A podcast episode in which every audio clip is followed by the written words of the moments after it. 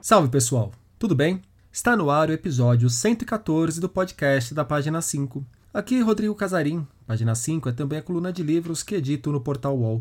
Estou no Instagram como página ponto 5, no Twitter como arroba Rod Casarim e no Telegram, só procurar pelo grupo Página 5. A trajetória percorrida por Dante, da selva escura à colina iluminada, é a trajetória de todos os homens. O duro caminho atravessado, seja entendido literalmente, seja interiormente, foi o mesmo que Ulisses precisou vencer para poder voltar para casa, que Hércules nos doze trabalhos para se purificar e se divinizar, que Cristo para atingir seu objetivo na cruz, que os cavaleiros da Tavala Redonda à procura do Graal. Dante tornou-se assim mais um arquétipo do homem em busca de si mesmo. Dante Alighieri morreu aos 56 anos no dia 14 de setembro de 1321. A passagem do poeta completou 700 anos no final do ano passado. Quando chamei o historiador Hilário Franco Júnior para a conversa que vocês ouvirão a seguir, até brinquei. Sei que a efeméride já foi, mas não tem problema. Não me parece que depois de sete séculos Dante perderá a relevância e cairá no esquecimento de um mês para o outro. As palavras que li há pouco, aliás, foram escritas pelo Hilário. Elas estão em Dante, o poeta do absoluto, pequeno livro biográfico que o professor da USP, com pós-doutorado em História Medieval, publicou em 2000. Hilário segue mergulhado naquele mundo do qual Dante é parte. Não por acaso, Dante é uma das figuras históricas mais mencionadas no livro mais recente do professor, em busca do paraíso perdido, as utopias medievais. Falamos de utopias na conversa que vocês ouvirão a seguir. Utopias caras a Dante, ao mundo de Dante e aos anseios de todos os seres humanos. E também falamos, claro, muito sobre a trajetória e a literatura de Dante Alighieri. Com uma obra que foi bem além de A Divina Comédia, tornou-se uma figura fundamental para termos o idioma italiano como conhecemos hoje. Artista de tendência enciclopédica, Dante fez de sua obra uma via para compreender e representar as criações de Deus, bem como questionar o que via em seu próprio tempo. Católico fervoroso, ele não podia então, pela situação política da época e pelo seu próprio destino pessoal, amar aquela igreja prostituída que ele identificava como a besta do Apocalipse. Não por acaso, na comédia ele colocou três papas no inferno, um no purgatório e nenhum no paraíso. É o que escreve Hilário também em Dante, o poeta do absoluto. Ler a Divina Comédia não é uma tarefa fácil, assume o especialista. Os possíveis caminhos para quem deseja encarar esse, que é um dos maiores livros da história da literatura universal, também fez parte do nosso papo sobre Dante. Hilário Franco Júnior, muito obrigado pela presença aqui no podcast da página 5. Hilário, para começo de papo, queria saber, na sua opinião, como que vai o Dante 700 anos depois? Bom, primeiro, obrigado pelo convite, oportunidade de conversarmos com, com você, com, com seus ouvintes. Olha, o Dante é um caso muito interessante. É um desses grandes nomes que todo mundo já ouviu falar de uma maneira ou de outra, né? Um pouco independentemente do, do nível cultural da pessoa, ele tem alguma referência ainda que distante, ainda que meio embaçada, sem saber exatamente quando, onde, mas enfim, o Dante é uma presença, ah, eu diria, universal. Ora, o curioso nisso é que, na verdade, o Dante não é um autor fácil. Tá? Uh, não era um autor fácil. É, eu acho que esse é um ponto muito importante para quem estiver ouvindo. Quem eventualmente for ler Dante e sentir dificuldade, saiba que é normal, né? Isso, exatamente. Uh, porque, veja, era um homem uh, de uma época que tinha uma tendência enciclopédica. Quer dizer, era um momento da história, século XIII, Europa, século XIII, em que estava na moda, digamos assim, as grandes sínteses do conhecimento tá? às vezes de conhecimentos uh, parcelares específicos, tá? a famosa Suma Teológica do Tomás de Aquino, tá? uh, é isso, era uma grande síntese da teologia não só da época dele, mas de tudo que vinha lá de trás, e que Tomás de Aquino selecionou, argumentou, aprofundou, negou algumas coisas. As catedrais góticas dessa mesma época, século XIII, são consideradas uma espécie de uma síntese arquitetural. Tá? Então, vários conhecimentos, várias técnicas da arquitetura que vinha lá de trás, elas se condensam, elas se harmonizam no que são as catedrais góticas que estão de pé ainda por, por toda a Europa até hoje. E vários outros exemplos. Nesse pano de fundo, o Dante também é um enciclopedista é um homem que vai tocar em diferentes obras, uh, em diferentes pontos do conhecimento da época, que ia desde a da literatura, passando pela filosofia, pela história, pela cosmologia. E quando ele faz essa grande síntese, pressupõe-se que ele está falando com pessoas, com um público que conhece pelo menos alguns daqueles aspectos que ele está discutindo que ele está ou negando ou desenvolvendo, ele está articulando. Agora, tudo isso, nós estamos falando, Rodrigo, de 700 anos atrás, ou mais, né? 700 ele morreu. Então, quando ele está escrevendo, é 720, 740, 750, e não se pode, evidentemente, exigir que os leitores do Dante hoje conheçam todas as referências que ele faz né, todas as citações, todas as alusões, que é mais complicado ainda, né? Quer dizer, ele toca uhum. numa coisa sem explicitar, porque lhe parece que para os homens da sua época, ele está escrevendo para os seus contemporâneos, aquilo está claro. Né? Mas para nós hoje, uh, o que, que significa aquilo? Uh, o que, que é aquela passagem? Uh, nós intuímos que tem ali alguma coisa, que ele está querendo dizer alguma coisa importante mas o que é esta coisa, não sabemos. Antes de a gente entrar né, nessas coisas que ele escreveu, eu queria até dar um passo atrás para uma outra parte complicada relacionada ao Dante, ou que pelo menos eu senti que me parece ser complicada além, do poeta absoluto.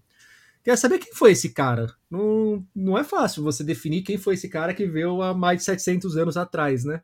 Você, como historiador, olhando daqui deste momento que nós estamos, você consegue ter traços, mas materializar o Dante? É, é.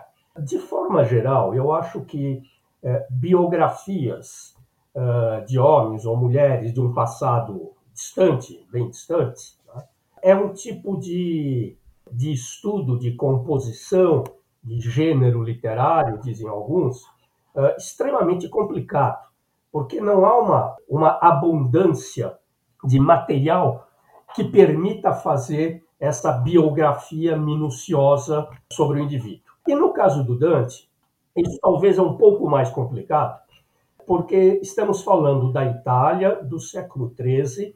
Itália não era uma unidade política, era apenas um conceito geográfico, dividida literalmente em centenas de focos de poder, desde territórios principescos, tem lá um um conde, um duque, um arcebispo que está governando uma certa região, como uma grande quantidade de cidades que são autônomas. A, a, Itália, a Península Itálica naquela época já era uma zona fragmentada, mais ou menos que nem a Itália é hoje, tentando fingir que não é fragmentada, né? Então, mas você veja, isso é muito curioso, esse, esse assunto que você toca, é muito importante, porque as coisas não acontecem por acaso, evidentemente. Tá? É justamente esse, uh, essa situação da Itália lá de trás, desde que acabou o Império Romano no século V, né, uh, que essa fragmentação italiana e com muita gente querendo tomar conta de um pedaço ou de outro, mas não passando pela cabeça de quase ninguém uma unificação, porque parecia e era impossível. Né? Essa situação se arrasta até final do século XIX. Historicamente é outro dia, né? final do século XIX, quando então nasce uma Europa politicamente unificada.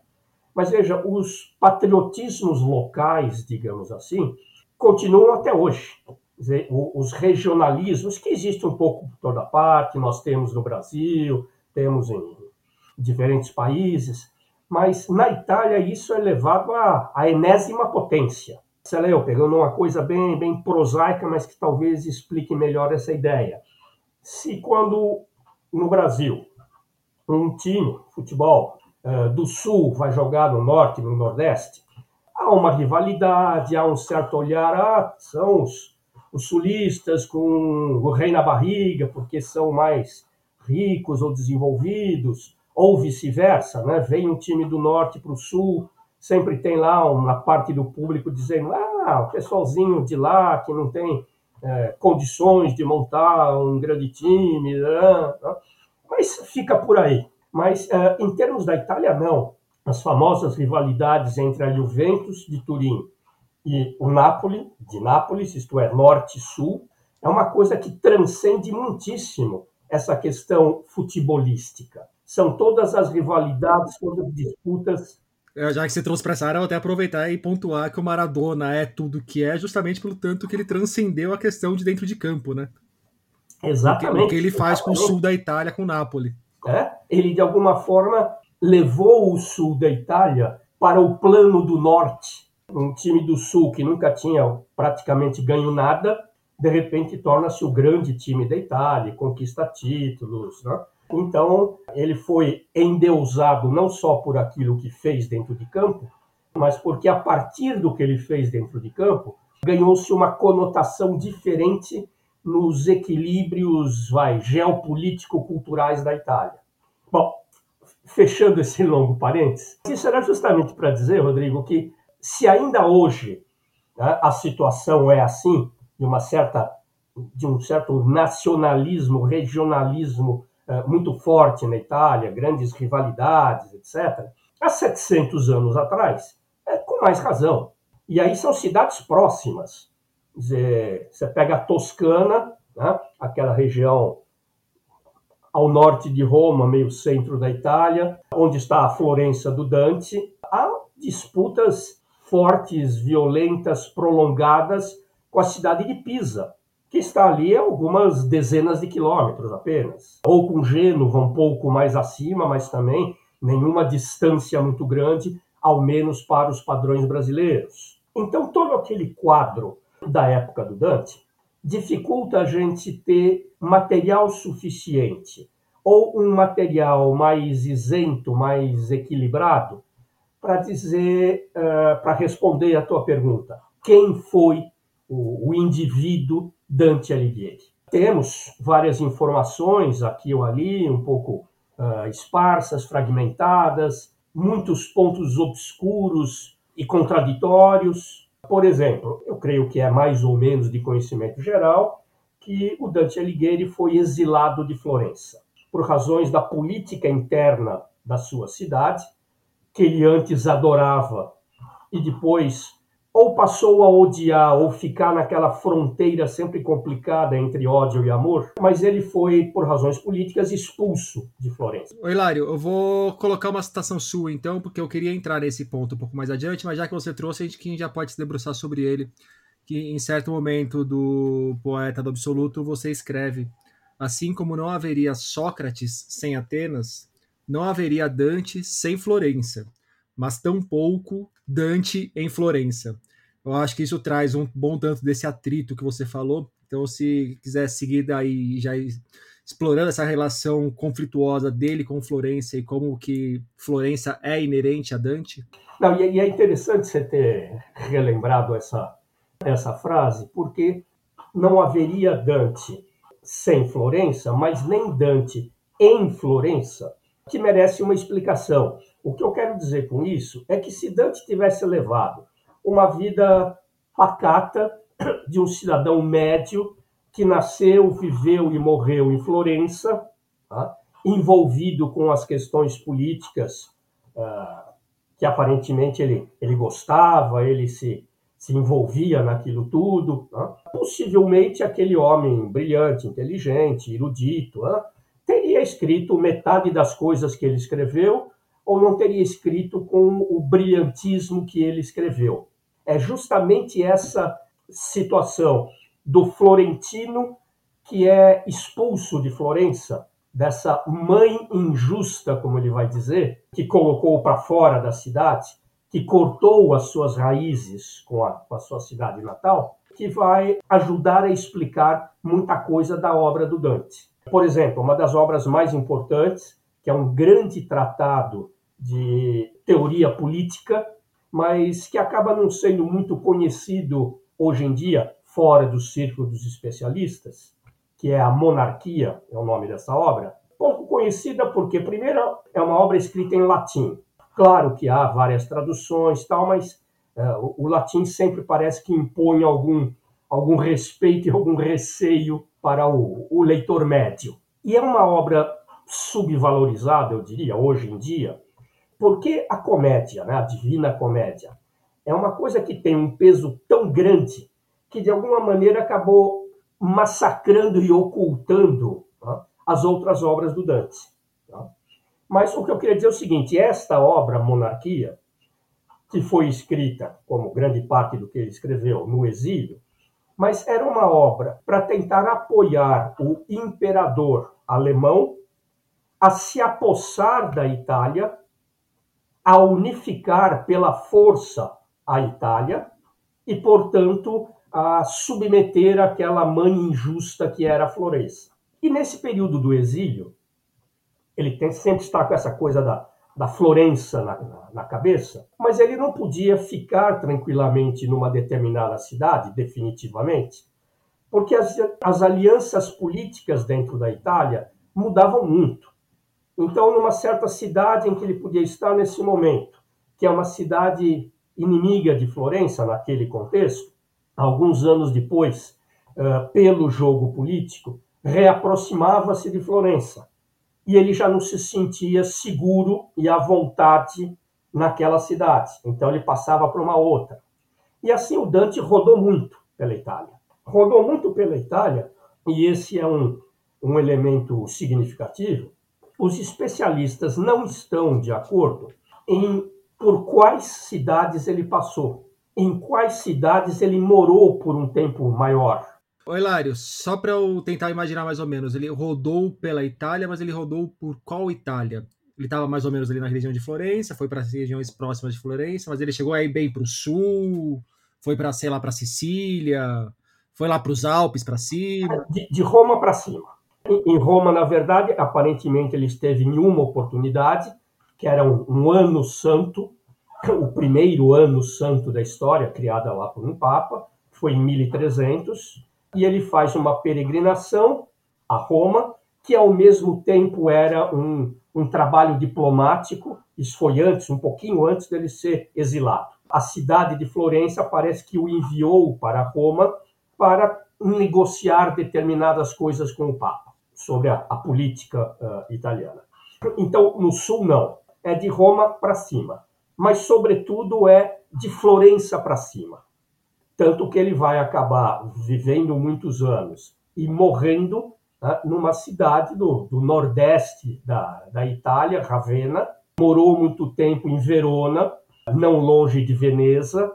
Então, estamos falando quase do extremo norte da, da Itália eu achei interessante que você trouxe a questão do imperador alemão para a conversa, porque eu queria ainda sair um pouco agora da Itália, inclusive para fazer referência ao seu novo livro, o Em Busca do Paraíso Perdido, As Utopias Medievais.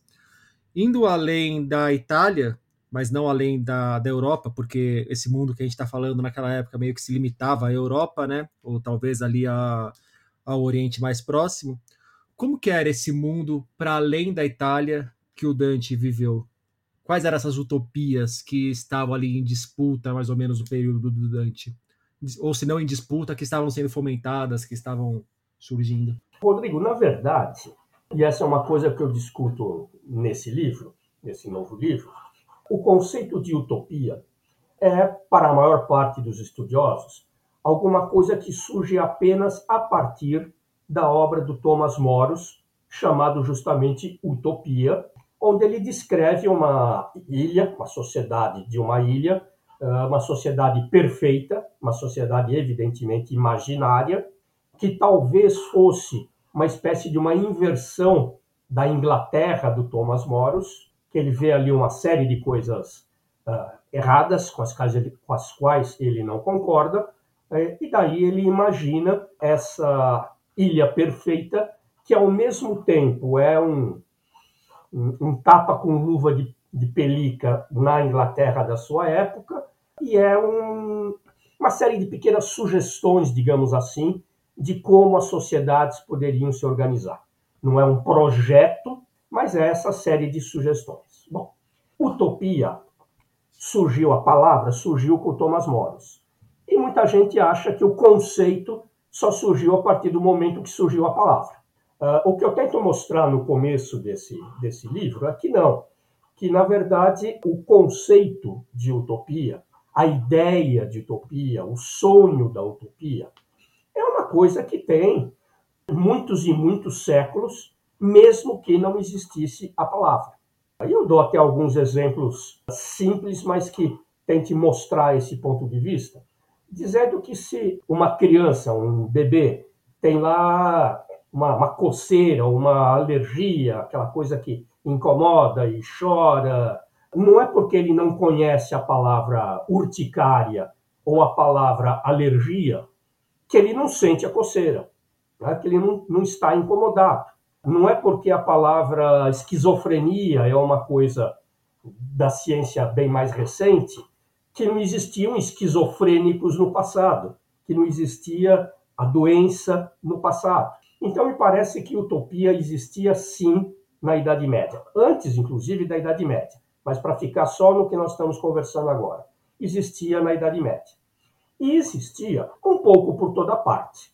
Nós estamos falando de uma Europa que é muito cristã, que tem raízes culturais greco-latinas, que aproveita esse material que vem lá de trás e vai criando novas coisas no que é, no fundo, a base da civilização ocidental da qual nós fazemos parte. E essa, essa Europa que cria utopias sem utilizar o nome, tem movimentos ou tem textos, propõem, que pensam, que descrevem uma sociedade utópica, uma sociedade perfeita, uh, em praticamente todos os territórios. Mas a Itália, de alguma forma, é privilegiada nisso, porque ela foi uh, o berço do Império Romano. Se a cultura ocidental tem base greco-romana, como a gente acabou de lembrar, uh, é claro que na Itália essas raízes estão muito mais fortes, estão muito mais presentes. As ruínas estão por toda parte, os textos são muito mais facilmente é, localizáveis, encontráveis, lidos, discutidos. Então é muito natural que o Dante não pudesse escapar desse clima cultural, mesmo que não tivesse sido exilado de Florença. Ora, tendo sido exilado de Florença, a, vamos chamar assim, a necessidade utópica do indivíduo Dante é ainda maior. Quais eram questões utópicas daquela época? É, quando a gente fala de utopia, é, me parece normal a gente pegar as nossas utopias de hoje e tentar projetá-las como uma utopia universal e também aplicável a qualquer tempo. Mas também me parece uma ingenuidade pensar dessa forma. Então, Rodrigo, mas não é tanto assim pelo seguinte. Eu acho que as utopias, independente da época e do local, elas na verdade manifestam necessidades que, mais do que históricas, dizer, datadas e localizadas no, no tempo e no espaço, ela manifesta necessidades antropológicas, psicológicas, coisas que o ser humano sempre desejou, sempre sonhou, ainda que raramente tivesse condições de, de concretizá-las. No máximo, um ou outro aspecto podia ser, ser tocado né, por uma determinada sociedade, por um determinado regime político. Então, são as necessidades de sempre. Uh, saúde. Bom, mas saúde é alguma coisa que está no plano uh, da biologia. Uh, sim, mas, e hoje com a pandemia vemos isso muito bem, né, todas as discussões de como o homem pode intervir nesse processo, seja criando medicamentos, seja criando mecanismos de proteção da população, esteja alimentando melhor essa população.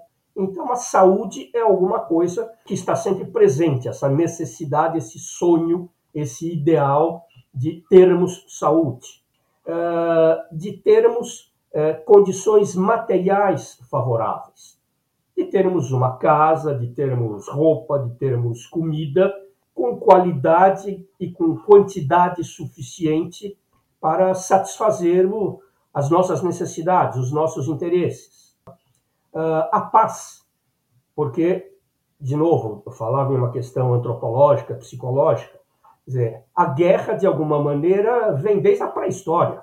Os palearqueólogos já mostraram como aconteciam pequenas batalhas, algumas dezenas de, de pessoas de um grupo contra algumas dezenas de pessoas de outro grupo para dominar uma certa área.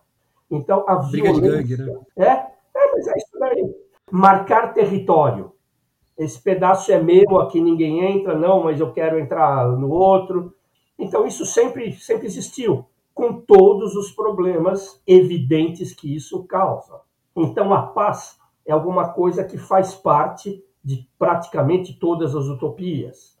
Uh, e há então um rol desses, desses elementos que compõe toda a utopia, mas com fórmulas diferentes. Algumas utopias acentuam mais um aspecto, outras utopias uh, um outro aspecto. Tá? Não há uma coisa equilibrada, digamos assim. Na Florença de Dante, por exemplo, o Dante pensa numa utopia que é uma sociedade pacífica, interna e externamente, porque se for pacífica internamente, ele não vai ser exilado, ele não teria sido exilado se for pacífica externamente, não vai precisar participar uh, de batalhas como ele próprio Dante participou, uh, matando, morrendo, destruindo colheitas, destruindo construções, cidades inteiras. E para isso ele pensa então na utopia centrada no tal imperador alemão, tá? o Henrique VII, que pacificaria a Itália e permitiria que a Itália realmente desenvolvesse todo o seu potencial. Potencial cultural, potencial econômico. Mas dessa mesma Florença, século e pouco depois, há uma outra utopia de um frade dominicano, Savonarola, né, que está centrada num outro aspecto, que é a pureza.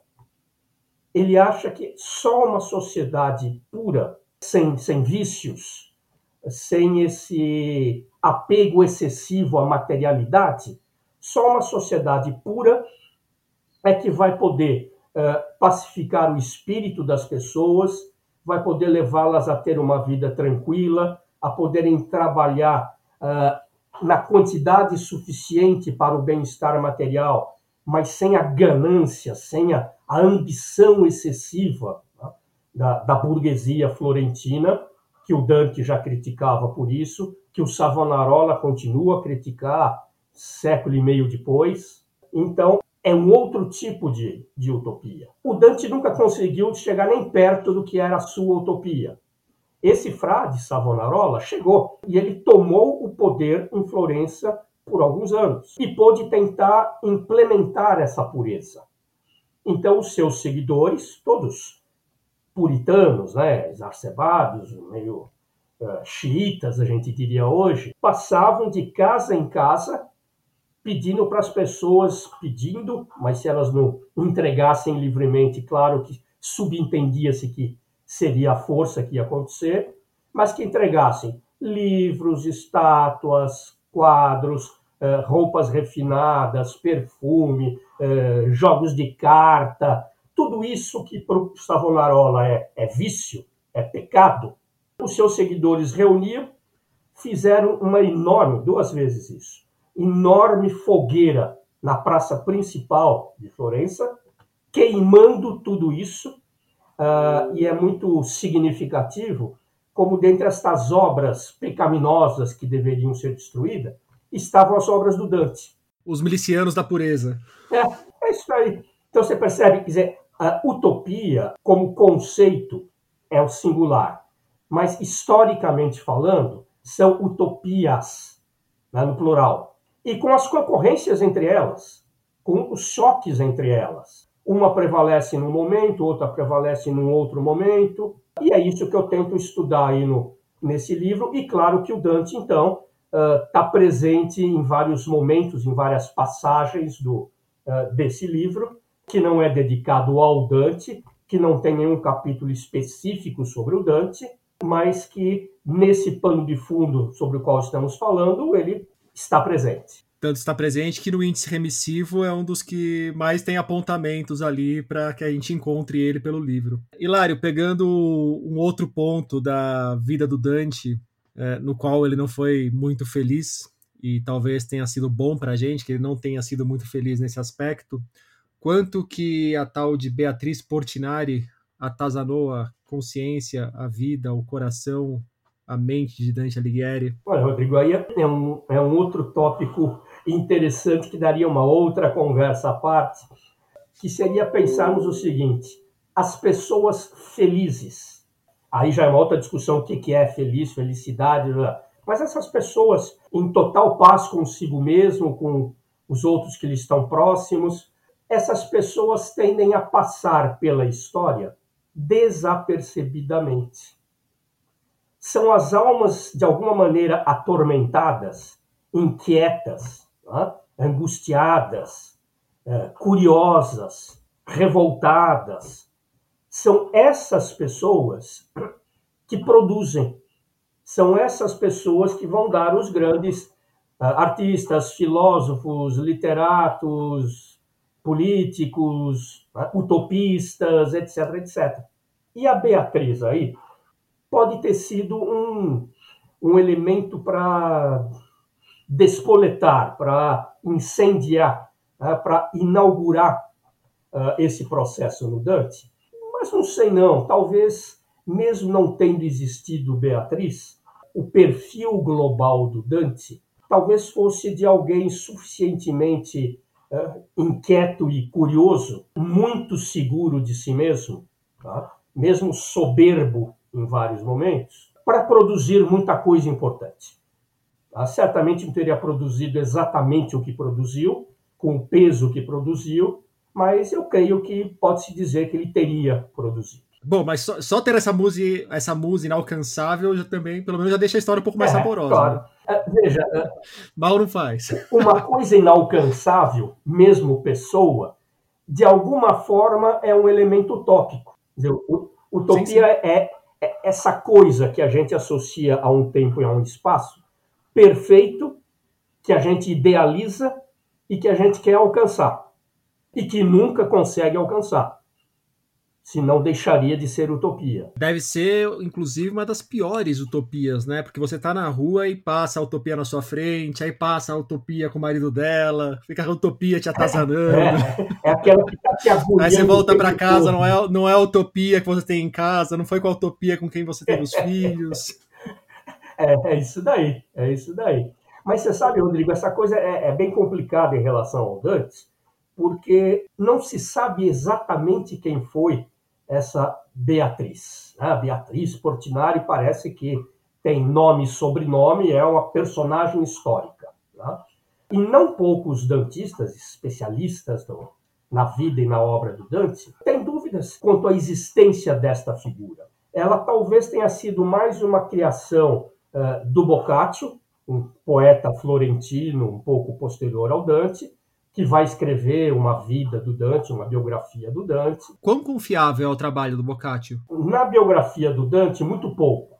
Porque, na verdade, o Boccaccio é, é um poeta, é um, é um criador, autor do famoso Decameron, uma coletânea de umas centenas de histórias muito interessantes, divertidas. Mas para escrever uma biografia, é, mais do que um, um poeta, seria necessário alguém com um espírito mais analítico, mais de investigador, mais de historiador. Claro que, aparentemente, o Boccaccio foi conversar com pessoas que tinham tido contato com o Dante, tá? com o Dante vivo, que não era o caso do Boccaccio. Conversou com dois filhos do Dante. Ele tentou reunir um material, mas a idealização que o Boccaccio fazia do Dante impediu que ele escrevesse uma obra digamos, neutra, uma obra equilibrada, uma obra equidistante. Então, não é muito confiável, ainda que seja um texto muito interessante de ler, que vale a pena ser lido, que nos ensina várias coisas, que sugerem várias coisas.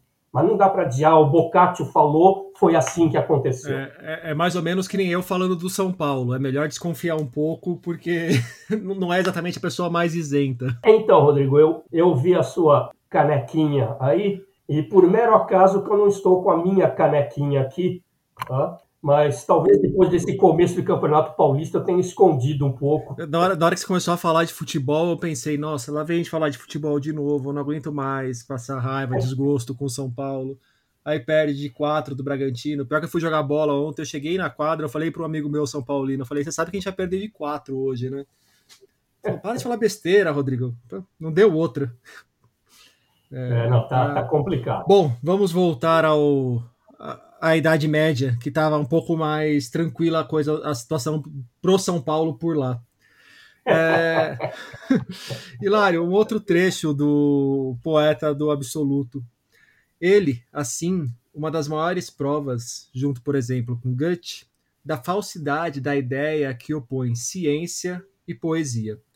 E aqui eu volto num ponto lá do começo da conversa, que eu te interrompi para a gente pegar todo esse contexto histórico no qual o Dante viveu, que você ia começar a falar um pouco mais sobre essa produção do Dante. Queria entender agora, então, por favor, como é que nasce exatamente a comédia, ou a Divina Comédia, e como que essa aliança entre ciência e poesia vão se manifestar no trabalho do Dante, e especificamente nesse trabalho, eventualmente? Então, de novo, nós voltamos para aquele contexto culturalmente enciclopédico, né, que, que estávamos falando agora há pouco, porque uh, ali não havia essas fronteiras de matérias, de disciplinas, como nós temos hoje, uh, faculdades, dentro da faculdade as diferentes cadeiras. É, e ainda eu quero que você colocar um detalhe a mais, que eu acho que é importante para situar o ouvinte no, em relação ao que temos hoje, da proximidade daquela época entre a ciência e a religião, né?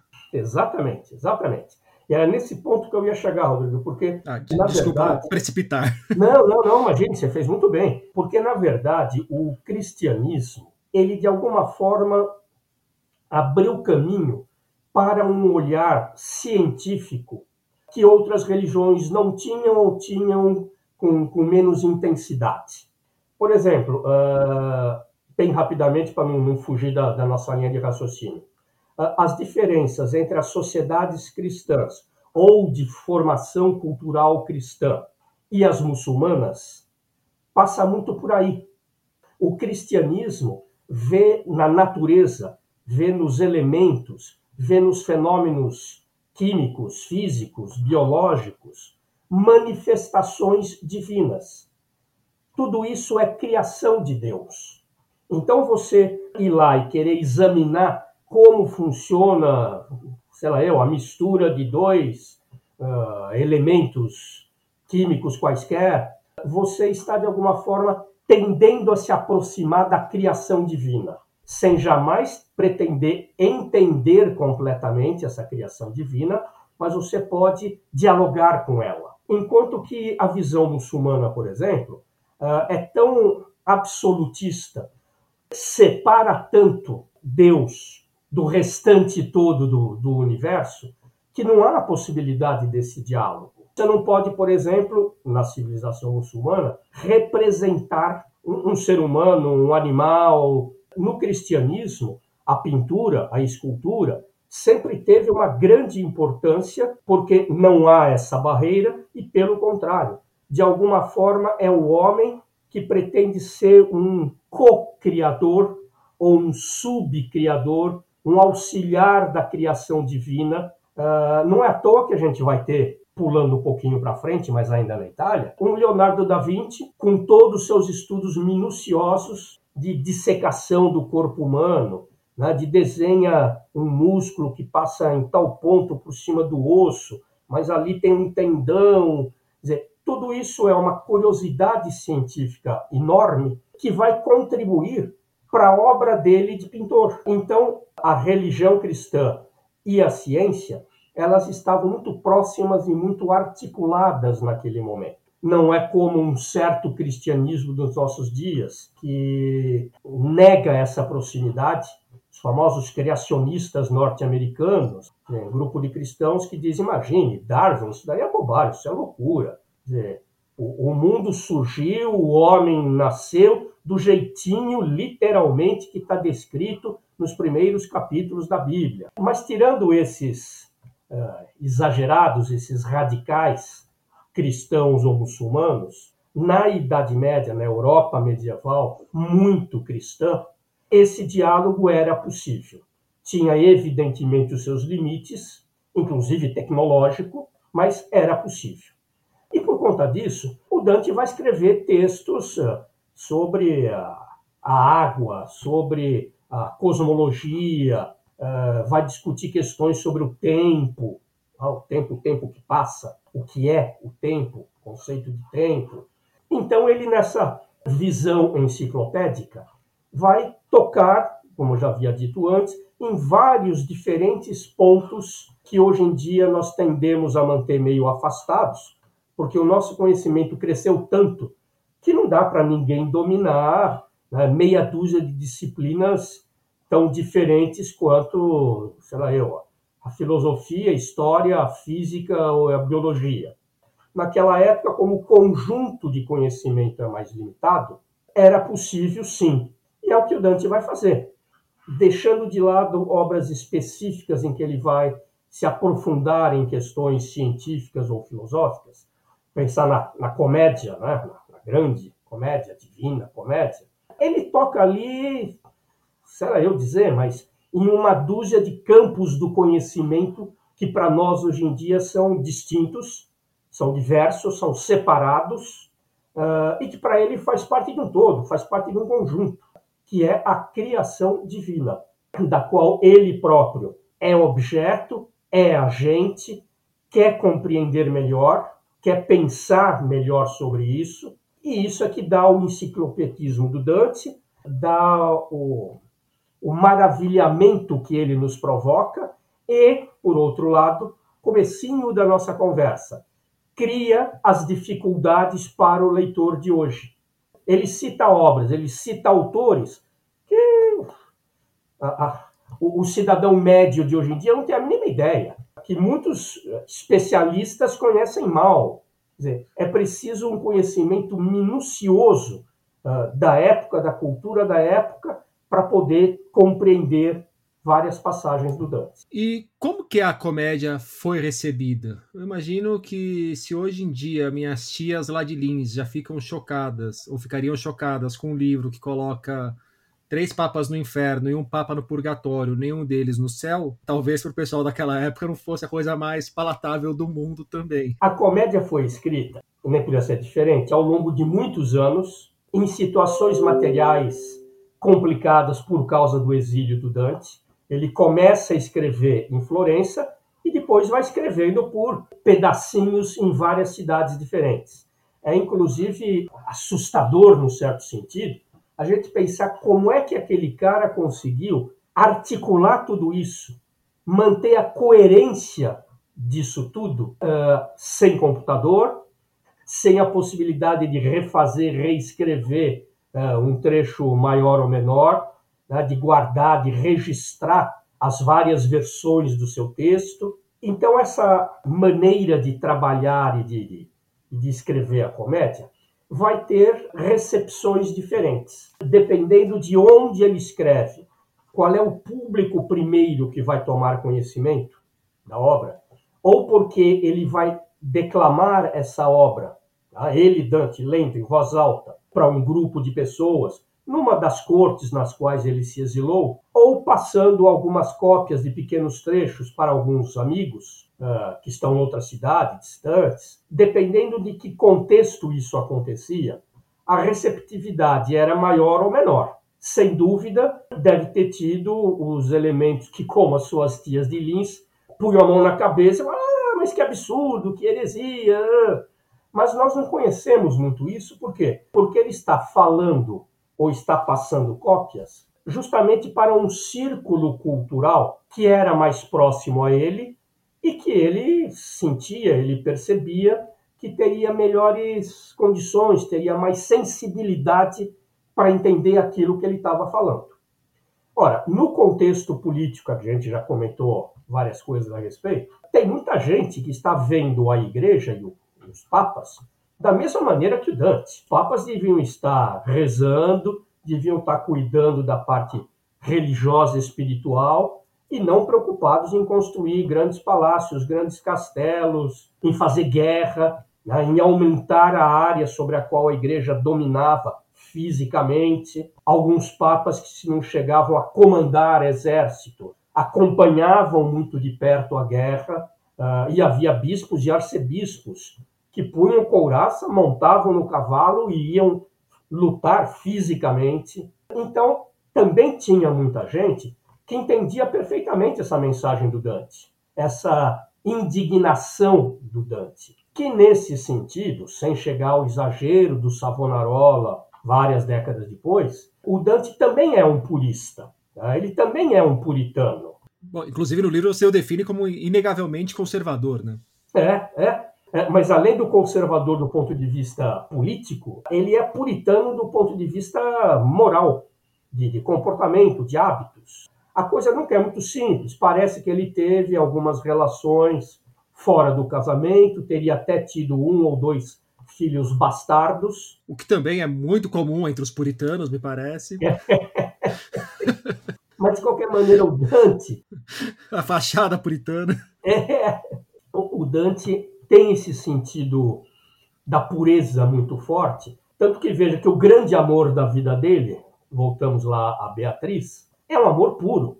Ele sequer conversava com, com a Ditacuja. Ele teve lá dois ou três contatos meio à distância, em uma ocasião que ele na rua, ele a cumprimentou e ela não respondeu, estava lá com algumas amigas tal, nem, nem deu bola para o cumprimento dele o que deixou profundamente deprimido por muito tempo. E, no entanto, é, é a Beatriz. A Beatriz que vai acabar sendo uma espécie de uma metáfora da Virgem Maria. Quer dizer, ele não pensava tanto na Beatriz, se é que ela existiu em carne e osso, como uma mulher, né? uma mulher desejável, uma mulher com a qual ele quer casar, quer ter relações, quer ter filhos. É uma coisa que está lá no pedestal distante e são coisas assim, são pessoas assim que para o Dante merecem amor. Como digo no livrinho sobre o Dante, na verdade o Dante amava o amor com A maiúsculo, o conceito, mais do que o amor com A minúsculo, esse amor humano, carnal, normal que todos nós conhecemos. O amor, com maiúscula para ele, é o próprio Deus. É esse amor que move o sol e todas as estrelas, como ele diz. Então, é uma figura polissêmica o Dante. O Dante tem tantas arestas, tem tantos uh, ângulos que a gente gostaria de conhecer melhor, mas não conhece, ou conhece mal, que é difícil a gente ter uma re resposta clara para aquela sua pergunta lá de trás, que a gente está falando, falando e eu não respondi, mas não respondi porque não sei respondê-la, ou não acredito que alguém saiba taxativamente respondê-la. Quem foi mas você deu muitos caminhos que ajudam o leitor, o ouvinte, a formar uma ideia, pelo menos, né? É, é, é isso aí. Dá para fazer um esboço. Bom, Hilário, como, como eu já mencionei, aconteceu que o Dante acabou morrendo, né? Tem mais de 700 anos e a gente tá aqui 700 anos depois falando sobre o cara. E aí existe tudo o que ele fez, o que ele não fez, o esboço de Homem Possível, a obra máxima que é a Divina Comédia. E nesses últimos aí 700 anos, muita coisa foi feita sobre o Dante, muita gente fez coisas a partir do Dante e o Dante ao longo do tempo, a figura do Dante vai tomando vultos maiores, menores, como qualquer figura histórica. Para a gente começar a encaminhar a conversa para o final, quando a gente olha para a Itália de hoje, essa Itália unificada à forma italiana, e para a língua italiana em si, qual que é a importância, a contribuição ou o peso que deram para o Dante para que isso existisse hoje? Veja, em termos uh, linguísticos, é uma importância central dizer, o que nós chamamos hoje da, da língua italiana, na verdade é, é, é, a língua florentina ou ampliando um pouco toscana, devidamente refinada, desenvolvida, eh, divulgada pelo Dante. O Dante escreve um texto famoso, De Vulgar Eloquência, um texto em latim para defender a importância da língua vulgar, da língua do, do dia a dia, tá? da língua da, das ruas, porque o latim já era uma língua só literária ou da igreja, mas não é no pároco de uma igrejinha, tá? é num nível lá bem mais acima, dos grandes textos clássicos. Ninguém mais no século XIII fala latim como língua materna. Isso não existe mais. Nossa, o Temer vai ficar super chateado se ouvir isso. Quem? O Michel Temer. não tem importância. ele pode ficar chateado, né? É, então ele escreve esse texto para mostrar como o vulgar, né, essa língua do dia a dia, é o futuro, e ele vai analisando alguns dos, dos dialetos italianos, ele vai discutir um pouco o provençal do sul da França, que é uma língua que ele admira muito, os trovadores provençais, e tudo isso para concluir no final que a língua toscana é a mais bonita, é a mais pura e ela deve se tornar a língua de todos os italianos. Veja, aquilo naquele momento é uma outra forma utópica, até pela grande rivalidade que a gente já falou entre todos os pedaços da Itália, dizer que a língua da Toscana vai se impor a todo mundo era uma coisa evidentemente impossível. Mas em grande parte pelo peso literário, pelo peso cultural, pelo renome que o Dante foi ganhando ao longo dos séculos, é isso que acaba acontecendo. Veja, os dialetos não desapareceram da Itália, continuam fortes ainda, mas é cada vez uma coisa mais acantonada, é uma coisa geralmente mais de estratos culturalmente menos sofisticados da, da sociedade, independentemente disso, existe um denominador linguístico comum, que é a língua do Dante, que virou a língua italiana. Então, o peso dele é enorme. O modelo das obras do Dante, de maneira geral, são modelos de uma tal sofisticação, já era para a época, agora mais ainda, seguidores, não pode ter seguidores. Ninguém vai resolver fazer, ah, vou escrever uma outra Divina Comédia uh, atualizando os personagens e os eventos. Então há sempre uma, uma distância uh, entre o Dante uh, e o nosso tempo, mesmo na Itália.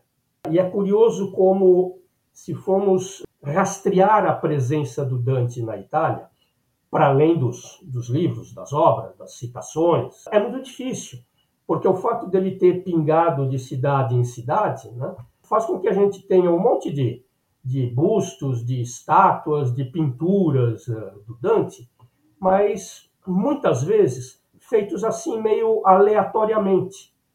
Por que, que tem essa estátua nesse lugar da Itália? Ah, porque os cidadãos do local, admirando Dante, pagaram um artista, foram lá e fizeram uma estátua do Dante.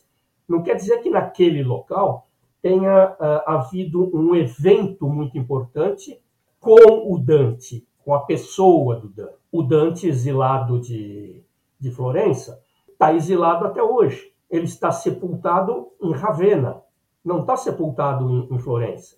Mas em Florença, numa certa igreja, Santa Croce, existe um cenotáfio, existe o túmulo vazio do Dante. É um túmulo que não tem corpo, em homenagem ao Dante.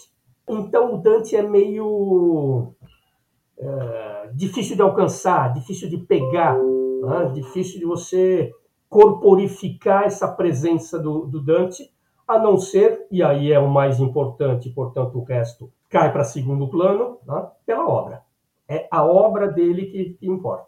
Tá, e aí a pessoa está aqui nos ouvindo e falou, pensou agora, finalmente tomei coragem, eu vou ler a Divina Comédia. Tem dicas para isso, Hilário? Como ler a Divina Comédia? É senta a bunda na cadeira e lê e acabou? Ou tem conselhos? Olha, eu acho o seguinte: primeiro, é importante começar a leitura com humildade. dizer, sabendo que vai ter passagens difíceis, que não vai ficar claro exatamente o que está lendo, que vai se citar pessoas, eventos né, que possivelmente o leitor de hoje não saiba quem é. Por isso que geralmente as edições modernas têm as famosas notinhas de rodapé esclarecendo, é, fulano foi assim, assim, assado, ah, ciclano citado aqui foi um indivíduo que, blá, blá, blá. E isso, claro, pica, né, picota, quebra a leitura. Não é uma leitura como de um, de um romance, né, como de um texto em prosa, é um texto em poesia, em que você para muitas vezes para saber mais quem é esse indivíduo, o que, que foi esse acontecimento, então acaba sendo uma leitura lenta. Então, por isso que eu digo humildade. Vou ler, ótimo, parabéns, leia.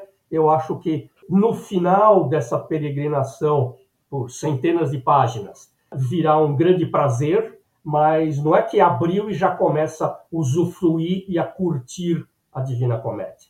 Outra questão, e aí já é mais complicada, é que é o seguinte: os nossos ouvintes aí vão, imagino eu, em grande parte, ler traduções da Divina Comédia. E existem várias.